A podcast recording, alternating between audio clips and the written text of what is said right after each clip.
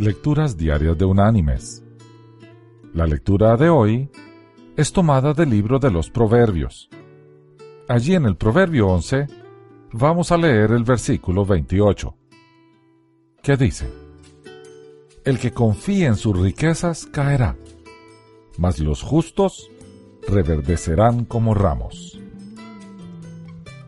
Y la reflexión de hoy se llama Riqueza.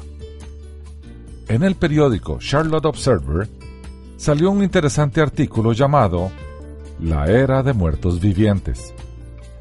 Un reportero del periódico fue a la Facultad de Administración de Empresas de la Universidad de Duke para investigar las metas y ambiciones de los alumnos que estudiaban para obtener su maestría en Administración de Empresas.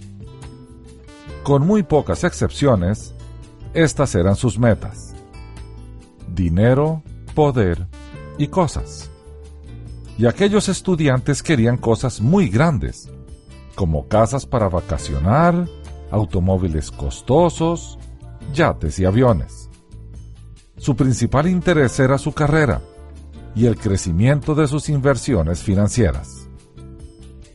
Sus planes personales daban muy poco lugar a la familia, al desarrollo intelectual, al crecimiento espiritual, a la responsabilidad social o incluso a la administración más efectiva. El reportero procedió a citar a un psicólogo llamado Eric Brown, que hizo una de las preguntas más penetrantes que se han escuchado en mucho tiempo.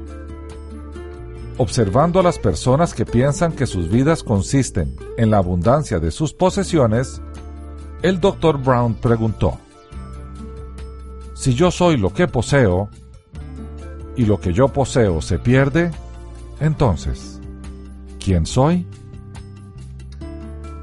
Esta es la razón por la cual las personas se arrojaron de los edificios durante el período de la Gran Depresión de los Estados Unidos. Ellos equipararon lo que eran con lo que poseían, y cuando perdieron sus posesiones, no quedó nada. Mis queridos hermanos y amigos, si nosotros queremos ver lo que en realidad poseemos y saber lo que en realidad somos, hagamos cuentas de todo lo que tenemos que el dinero no puede comprar ni la muerte puede arrebatar.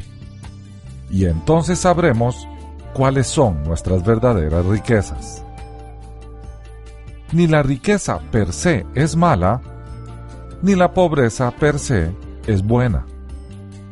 El tema aquí es quién es nuestro Dios. La escritura nos dice que lo que esté de primero en nuestro corazón, ese es nuestro Dios. ¿Sabemos qué es lo que está de primero en nuestras vidas?